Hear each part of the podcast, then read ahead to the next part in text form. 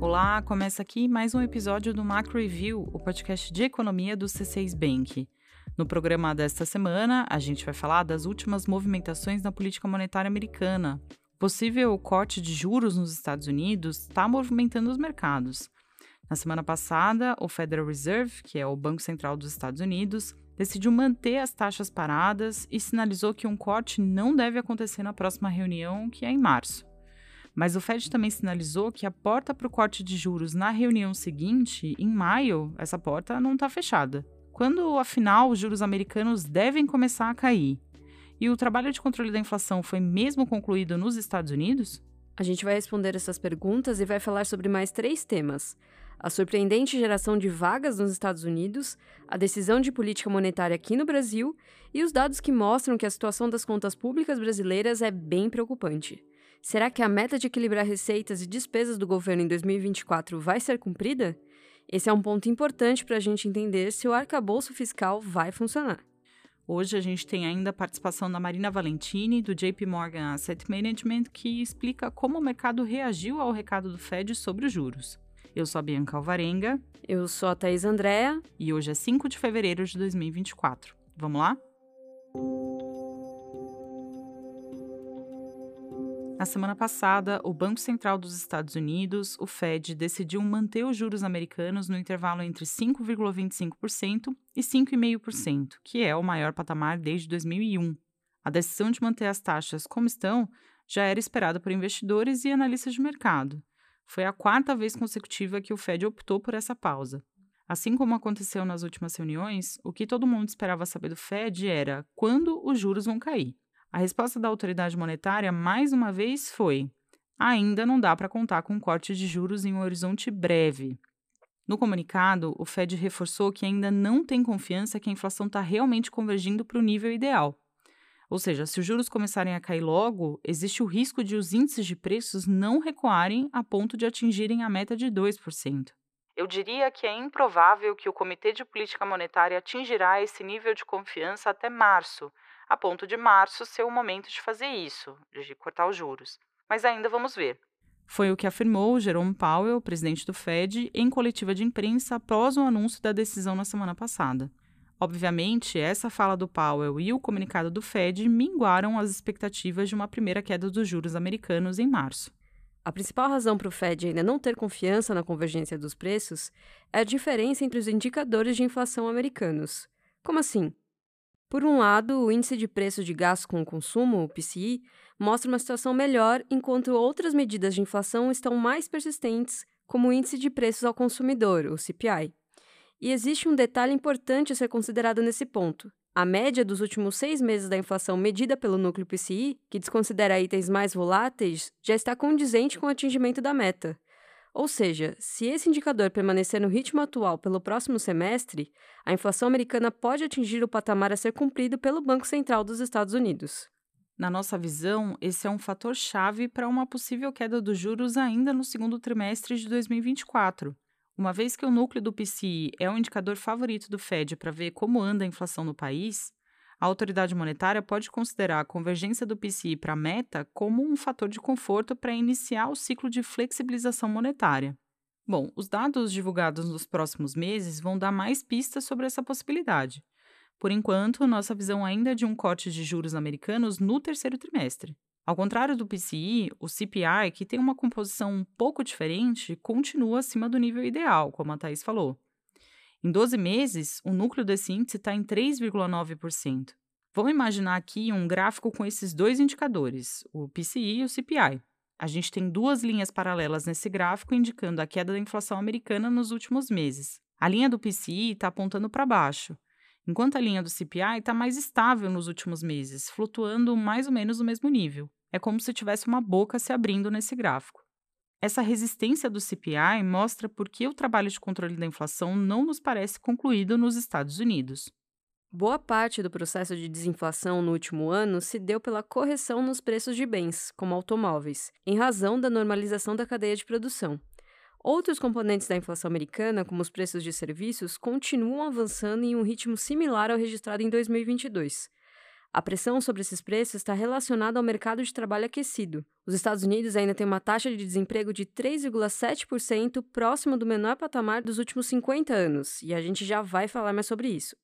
A questão é que, com mais pessoas empregadas, contratar novos funcionários requer muitas vezes pagar salários maiores. O custo elevado de mão de obra tem sido transmitido especialmente para os preços de serviços que passaram a ser mais demandados desde que a pandemia de Covid-19 teve fim, como restaurantes, hotéis e transporte. A nossa expectativa é que o mercado de trabalho americano vá desacelerar de forma gradual em 2024. Isso sugere que os preços de serviços devem continuar pressionando a inflação, o que pode exigir prudência do Fed por mais algum tempo. Dados divulgados na semana passada mostram que o mercado de trabalho americano continua forte. Segundo o relatório de emprego dos Estados Unidos, foram criadas 353 mil vagas em janeiro. A criação de postos de trabalho foi bem maior que a esperada e superou tanto a média de 2023 quanto a média registrada antes da pandemia. Além do resultado surpreendente de janeiro, os dados de criação de vagas em novembro e dezembro também foram revisados para cima. Outro indicador, o de número de vagas em aberto para cada trabalhador desocupado, também indica um mercado de trabalho que tem mais demanda por mão de obra do que pessoas sem emprego. Essa menor disponibilidade de trabalhadores tem levado os empresários dos Estados Unidos a pagar mais para preencher vagas, como a gente falou agora há pouco. O rendimento por hora trabalhada ganhou força em janeiro e acumulou alta de 4,5% em 12 meses. Os números mostram que os salários dos americanos continuam subindo acima da produtividade, Reforçando, nesse cenário, os preços de serviços ainda devem ser uma preocupação para o controle da inflação pelo Fed.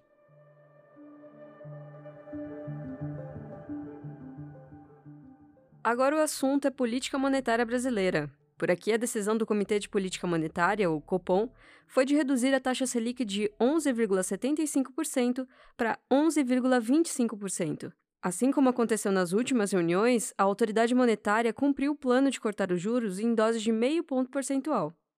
Sem novidades, a mensagem para as próximas reuniões foi repetida. O Banco Central sinalizou que deve seguir em março e maio a cartilha atual do ritmo de cortes. Na avaliação do Copom, abre aspas, esse é o ritmo apropriado para manter a política monetária contracionista necessária para o processo desinflacionário. Fecha aspas.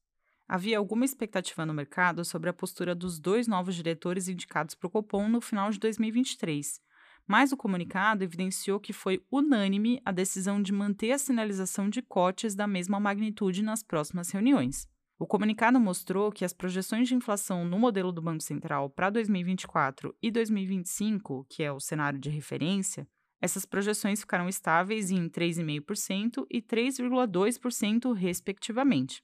A meta de inflação para os dois anos é de 3%. Ou seja, no cenário do Banco Central, os índices de preços estão convergindo para o nível a ser alcançado, considerando uma queda da Selic para 9% em 2024. Na nossa visão, não há sinais, por enquanto, de que o Banco Central vai acelerar o ritmo de corte de juros no Brasil.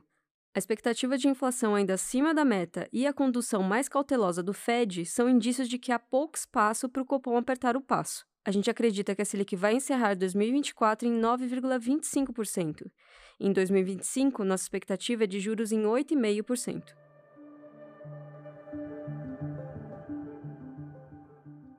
Eu falo agora das contas públicas brasileiras. Em 2023, o resultado primário do governo federal acumulou um déficit de 231 bilhões de reais. Na prática, as receitas não foram suficientes para cobrir as despesas, e essa diferença foi equivalente a 2,1% do PIB.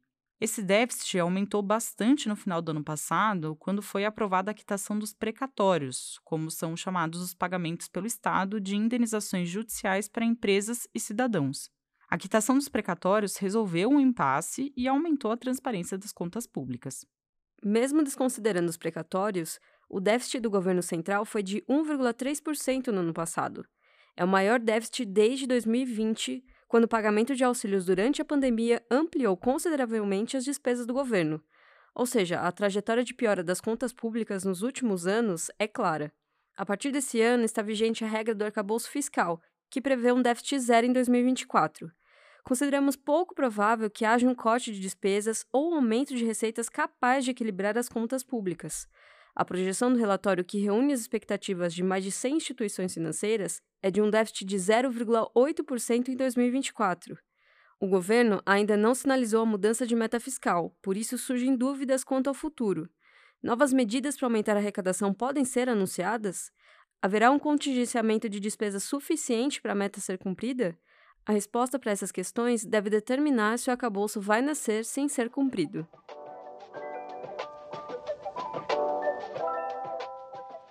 Agora a gente passa para o quadro Mercados Globais. É o espaço em que a Marina Valentini, estrategista do JP Morgan Asset Management, analisa o movimento dos mercados lá de fora e a forma como os investidores estão recebendo as notícias do campo econômico.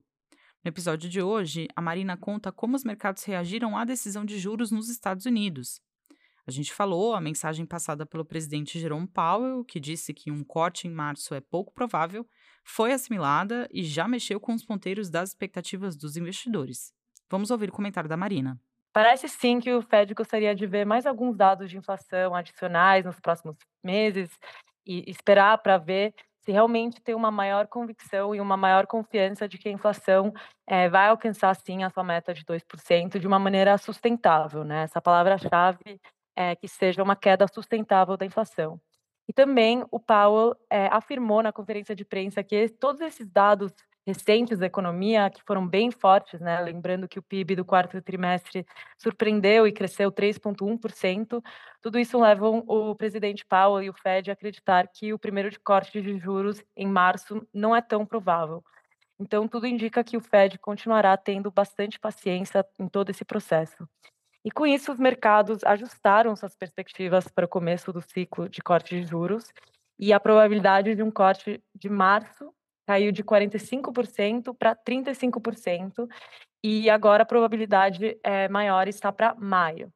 Mas ainda tem cinco cortes especificados para esse ano. Então, considerando quão forte foi o PIB do quarto trimestre que eu mencionei, também a resiliência do mercado de trabalho, os cortes a partir de maio ou junho agora parecem um pouco mais prováveis. Então, na prática, essa perspectiva do mercado para o início do ciclo de flexibilização dos juros americanos tem influenciado diretamente a renda fixa e a bolsa. Afinal, se o Fed começar a cortar as taxas mais tarde, isso significa que a redução dos juros em 2024 pode ser menor do que a que o mercado espera. Por isso, como explica a Marina, os ganhos da bolsa esfriaram um pouco na semana passada, apesar da boa temporada de resultados das empresas dos Estados Unidos. Vamos ouvi-la. E a reação dos, das classes de ativo, pensando em renda fixa, renda variável também, depois da reunião, eles foram um pouco mistos. Os juros de, dos títulos de renda fixa do Tesouro Americano caíram ao longo da curva, enquanto as ações tiveram uma queda moderada. Os juros dos títulos de 10 anos, por exemplo, eles caíram 12 pontos base nos dias da reunião, é, para 3,9%. Já o índice S&P 500 fechou em queda 0,7% no dia. Então, isso sugere que o mercado de renda fixa, por um lado, ficou um pouco mais animado, está comemorando as perspectivas de corte de juros chegando, enquanto as ações e os ativos de maior risco ficaram um pouco mais com um pouco mais de receio. No entanto, é, vale a pena lembrar que acabou sendo uma semana positiva para o mercado de renda variável também, pois é, outros fatores influenciaram o mercado de renda variável semana passada, como a temporada de resultados de lucros de empresas americanas que continua e onde vimos algumas empresas, principalmente de tecnologia, algumas outras empresas também, publicando resultados de lucros melhores do que esperado. Então, isso acabou puxando o mercado de ações é, um pouco mais para cima. Então, é, como a gente vem falando, achamos que é um ótimo momento para preparar nossas carteiras e ter uma maior exposição a ativos de risco. Hora da nossa agenda. Eu compartilho agora os dados econômicos que nossa equipe acompanha nos próximos dias. Na terça-feira, 6 de fevereiro, o Banco Central divulga a ata da última reunião do Copom, com mais detalhes sobre a primeira decisão de política monetária do ano. Na quarta-feira, a gente vai saber o resultado da pesquisa mensal do comércio. Nossa expectativa é de uma alta no varejo ampliado em dezembro e no acumulado de 2023. Na quinta-feira, 8 de fevereiro, o IBGE publica o IPCA de janeiro. A gente espera uma alta de 0,35% da inflação no mês passado, alta puxada principalmente pelo grupo de alimentação no domicílio. E terminando a semana, na sexta-feira, vai sair a pesquisa mensal de serviços de dezembro. A gente acredita em uma estabilidade do setor em relação ao mês anterior. Bom, é isso, chegamos ao fim do episódio. Muito obrigada a você que nos acompanhou até aqui. Eu vou aproveitar aqui para fazer dois convites para quem está nos ouvindo. O primeiro é um convite para você acompanhar o último episódio da live Visão Global. Na semana passada, eu conversei com a Gabriela Santos, que é estrategista global do JP Morgan Asset, sobre as expectativas para os mercados agora em 2024. No nosso papo, a Gabriela analisou como os eventos deste ano, a expectativa de queda de juros, as eleições nos Estados Unidos, o conflito no Oriente Médio, como tudo isso pode impactar os investimentos e ela também deu boas dicas para o investidor identificar riscos e oportunidades nesse cenário. O áudio da live está disponível aqui no Spotify e a conversa em vídeo está lá no YouTube, no canal do C6 Bank. Agora, o segundo convite é o que a gente faz sempre aqui. Se você gostou desse episódio, compartilhe com a gente as suas impressões na caixa de comentários do Spotify ou do YouTube. Quem faz parte da equipe econômica do C6 Bank são o Felipe Sales, a Cláudia Moreno, a Cláudia Rodrigues, o Elezer Jacob e o Felipe Mack. A produção e o roteiro são desse time todo junto com Bianca Alvarenga. A edição de som é comigo, Thaís Andrea. A divulgação nas redes sociais fica com a Ana Vischer. Lembrando que você pode seguir o Mac Review na sua plataforma favorita de podcasts. Assim, quando a gente publicar um novo episódio, você será notificado. É bom para quem quer ficar por dentro da economia e para quem quer conhecer uma visão original dos fatos econômicos. Uma boa semana para você e até a próxima!